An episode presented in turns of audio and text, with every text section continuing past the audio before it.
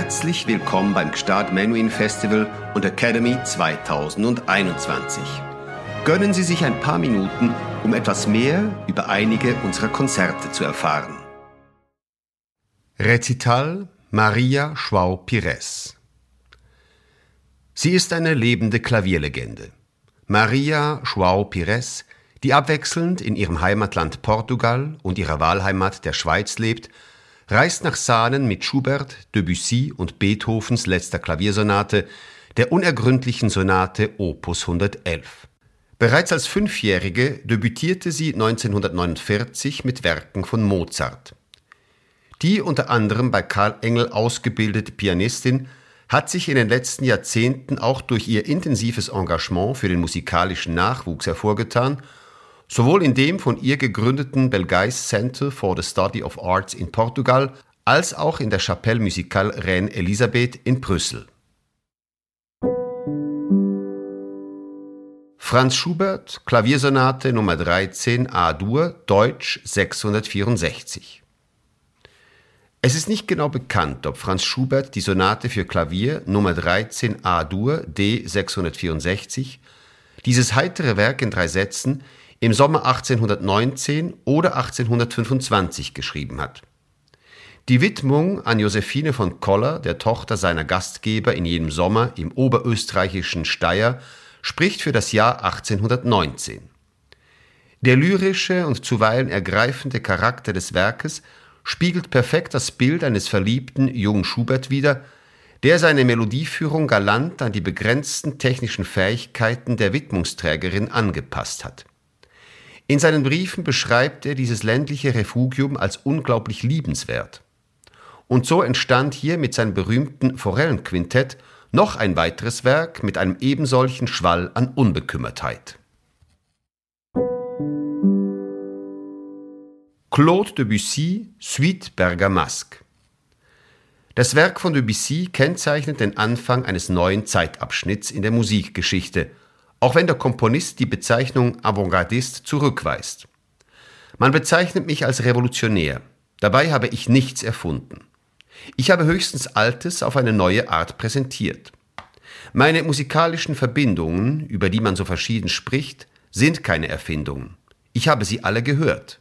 Nicht in den Kirchen, in mir selbst. Debussy führt Neuerungen im Bereich des Rhythmus, der Harmonie und der Form ein doch auch und vielleicht vor allem im Bereich der Klangfarbe, die nachdem sie bei den romantischen Komponistinnen und Komponisten nur ein Parameter für die Nuancen war, bei ihm ein eigenständiges Element wird, das zu einem großen Teil die formalen Verfahren bestimmt. Die Suite Bergamasque komponierte er nach der Lektüre der Sammlung Fête Galante von Paul Verlaine. Deren feinfühlige, von der Commedia dell'arte inspirierte Welt musste der junge Claude Debussy begeistern, als er sich um 1890 in sie vertiefte.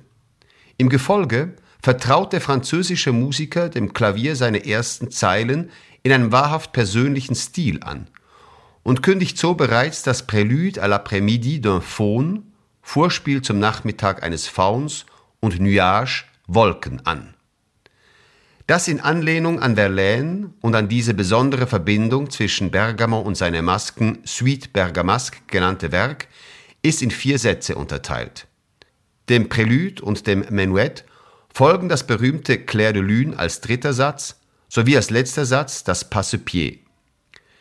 Bisweilen wird Debussy hier eine Nähe zu Borodin und dem Nocturne seines Streicherquartetts Nummer 2 nachgesagt, zumal er Gelegenheit hat, das Werk während der Weltausstellung 1889 kennenzulernen. Wichtiger aber ist die Tatsache, dass sich Claire de Lune durch eine ganz persönliche Musiksprache auszeichnet und eine der ersten impressionistischen Eingebungen des Meisters darstellt. Dieses faktisch durchweg pianissimo gespielte Werk voller Anmut und emotionaler Tiefe ist auch im Film zum Nachruhm gelangt, denn in Jacques Annaus Streifen Sieben Jahre in Tibet erklingt es sogar auf dem Dach der Welt, intoniert von einer Spieluhr. Craig Armstrong verwendet die Melodie in einem Werbespot mit der hinreißenden Nicole Kidman für das wohl berühmteste Parfum, Chanel Nummer 5. Ludwig van Beethoven, Klaviersonate Nummer 32 C-Moll, Opus 111. Die drei letzten Klaviersonaten aus den Jahren 1820 bis 1822 gelten als Beethovens geistiges Testament. Sie spiegeln charakteristische Gefühlszustände des Komponisten während der Niederschrift seines letzten religiösen Meisterwerks, die Missa Solemnis, Claude Rostand, wider. Man sagt, Sie seien die Reaktion auf einen feindseligen Artikel in der Allgemeinen Musikalischen Zeitung gewesen, in dem es hieß, für das musikalische Leben seiner Zeit sei er gestorben. Zweifel an dieser Anekdote sind erlaubt. Fest steht hingegen, dass Beethoven ursprünglich beabsichtigte, diese Sonatentrias der Familie Brenato zu widmen, die er damals als seine einzigen Freunde bezeichnet. Doch schließlich wird nur die Sonate Opus 109 einem Mitglied der Familie zugeeignet, nämlich Antoni Brenatos junger Tochter Maximiliana. Die Mutter tröstet sich mit den Diabelli-Variationen, deren Widmungsträgerin sie sein wird. Das Opus 111 wird schließlich dem Erzherzog Rudolf von Österreich gewidmet, nachdem dieser hartnäckig darum gebeten hatte, wie es scheint. Beethoven stellt die Sonate im Januar 1822 fertig und ein Jahr später veröffentlicht Schlesinger sie in Berlin und Paris. Obschon sie nur aus zwei Sätzen besteht, ist sie in den Augen von Etienne Barillier die ausgewogenste der drei Sonaten.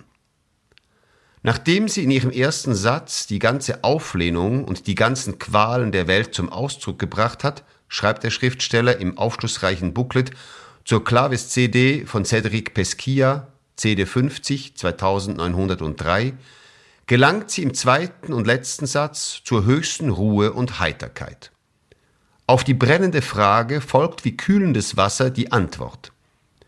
In seinem Dr. Faustus lässt Thomas Mann eine seiner Figuren, den Musiker Kretschmer, sagen, diese Sonate habe die Gattung der Sonate zu Ende geführt, ihr Schicksal erfüllt. Und so kann nur die Stille auf sie folgen.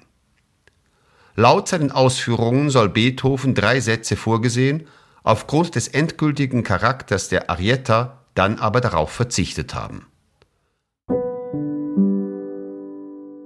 Freitag, 27. August 2021, 18 und 20.30 Uhr, Kirche Sahnen. Maria Schwab-Pires, Klavier.